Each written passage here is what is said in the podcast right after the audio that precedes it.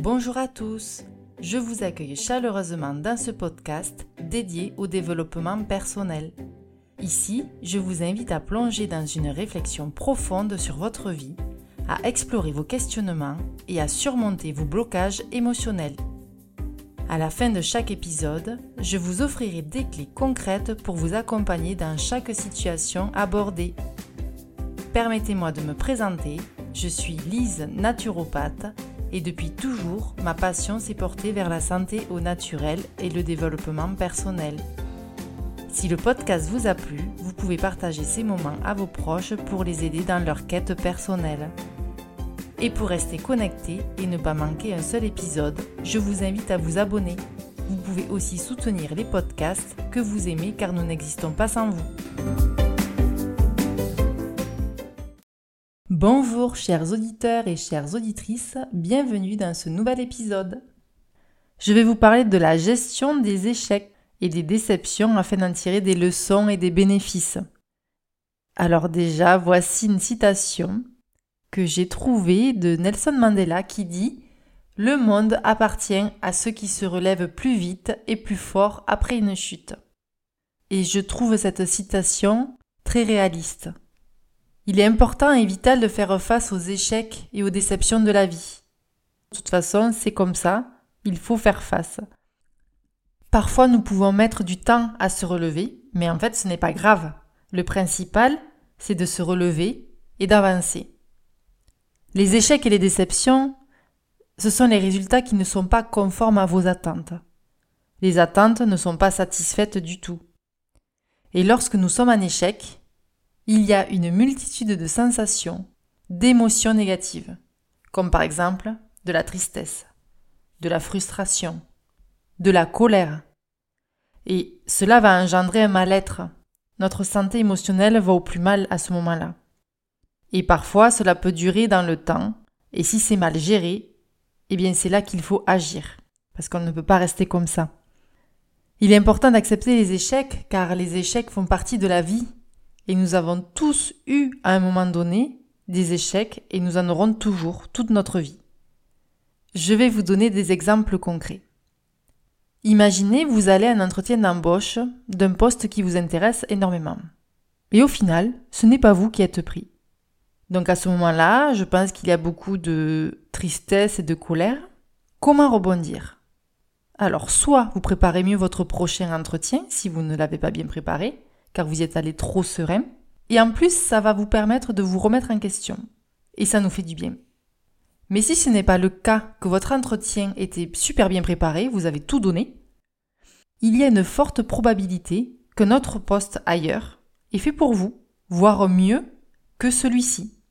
En fait, pour moi, il n'y a pas de hasard. Si vous donnez tout pour quelque chose et que vous n'y arrivez pas, que ça ne veut pas, ce n'est peut-être pas la bonne voie ou le bon endroit. Si vous êtes dans une démarche de développement personnel, ce que j'imagine vu que vous écoutez cet épisode, si vous êtes à l'écoute de vous-même, vos ressentis, de vos envies, vous aurez des opportunités dans ce sens. Concernant les études aussi, s'il y a plusieurs échecs que vous n'arrivez pas à avoir euh, vos années, votre diplôme, mais même les concours, si ça fait deux trois fois que vous le passez, peut-être que ce n'est finalement pas votre voie, votre destinée. Et peut-être que vous pourriez aspirer à autre chose, de plus pertinent pour vous. Et par conséquent, ça va vous guider cet échec. Et cela va vous permettre de vous rediriger vers une autre voie. Autre exemple sur le côté cœur, nous avons tous eu des échecs et des déceptions, c'est sûr. Petite parenthèse, il ne faut pas avoir de regrets par contre. Posez-vous la question, car ce que vous êtes maintenant, ce que vous êtes devenu, c'est grâce au passé avec vos bonnes et vos moins bonnes expériences de vie. Bon, je reviens au niveau côté cœur. Pour ma part, je me suis séparée du papa de mon premier enfant. Et je ne regrette absolument pas cette relation. Car grâce à cette relation, j'ai une fille extraordinaire. Et même si cela s'est fini, j'ai appris beaucoup de choses avec cette relation qui m'a permis de grandir. Et de savoir ce que je voulais et de ce que je voulais plus. Donc, aucun regret. Un autre exemple, j'ai vécu à un moment donné du harcèlement moral au travail. C'était très compliqué, très dur, et pour moi cette période de ma vie, une partie de ma vie où je me sentais en échec. C'était très compliqué. Mais avec du recul, beaucoup de recul, j'en tire maintenant des bénéfices. Ça n'a pas été facile pendant un moment avec de la colère, de la haine, mais j'ai appris à en faire une force. D'ailleurs, je pense que je vous ferai bientôt un épisode sur le harcèlement moral. Je pense que ça peut être intéressant vu que j'ai vécu cette situation moi-même, si ça peut vous aiguiller et vous aider, pour vous aider à avancer. Encore au niveau cœur, si vous êtes attiré par une personne et que ça ne fonctionne pas, soit parce qu'elle ne veut pas être avec vous ou elle ne veut plus être avec vous, il y a peut-être une raison. C'est que ce n'est peut-être pas la bonne personne ou le bon moment. Imaginez-vous avec des ex, donc un de vos ex avec qui vous êtes en train de vivre actuellement. Pour la majorité, j'imagine que vous vous dites c'est sûr, ça ne collerait pas. Et finalement, heureusement que ça n'a pas fonctionné. Avec mon chéri actuel, je trouve que c'est vraiment ma moitié. J'ai trouvé ma bonne moitié. Et je ne me verrai pas avec quelqu'un d'autre. Même si je ne connais pas l'avenir et qu'on est sûr de rien. Mais par contre, je n'aurais pas pu le connaître, par la force des choses, il y a 15 ans par exemple. Donc les ex ne sont pas des échecs, loin de là. Dans les relations personnelles, j'ai pu voir et entendre de la part de collègues, amis, patientes, que certaines d'entre elles, après ça peut être mis au masculin aussi, ont toujours été attirées par le même genre d'hommes ou de femmes, comme trop jaloux, trop possessifs, et même parfois violents. Donc des déceptions, échecs, car elles pensaient au grand amour au début. Dans ce cas, je pense qu'il est important de travailler sur soi afin de comprendre.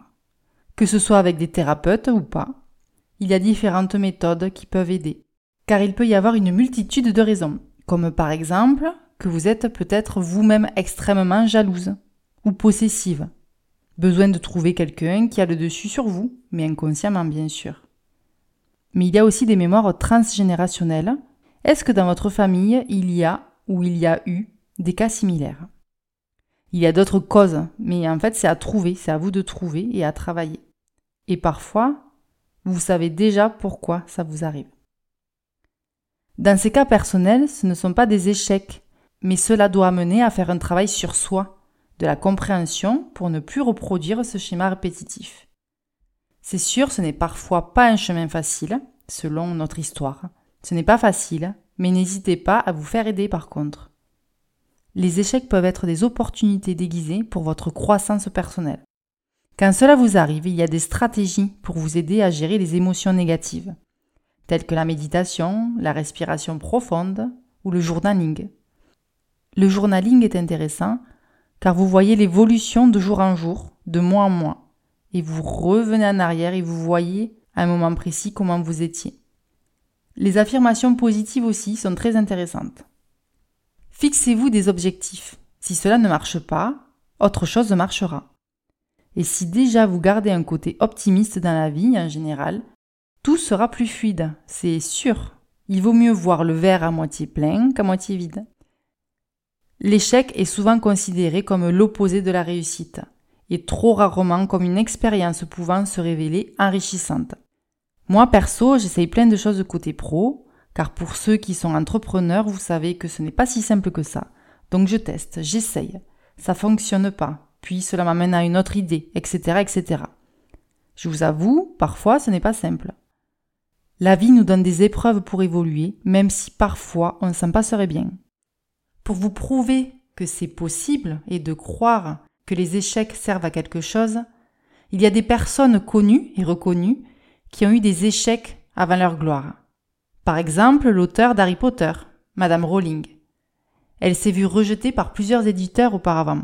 Elle était à ce moment-là mère célibataire, ayant perdu sa propre mère, et elle vivait d'allocation quand elle commence à écrire Harry Potter, projet dans lequel elle croit énormément. Elle vit même une dépression, et elle rencontre enfin un agent littéraire qui s'intéresse à son manuscrit et qui, pour le coup, publie son livre. Et on connaît la suite. Et des histoires comme ça permettent de relativiser et de croire en son histoire même s'il y a des échecs. Il est aussi important de s'entourer de personnes bienveillantes et d'en parler, de demander conseil à vos proches. Le fait d'être en colère ou triste, c'est normal. Nous sommes tous humains avec nos émotions, mais cela doit vous amener à persévérer, à trouver des solutions. Finalement, la gestion des échecs et des déceptions peut mener à une vie plus riche et plus épanouissante. J'espère que cet épisode vous a plu et qu'il va vous aider au niveau des échecs et à plus relativiser.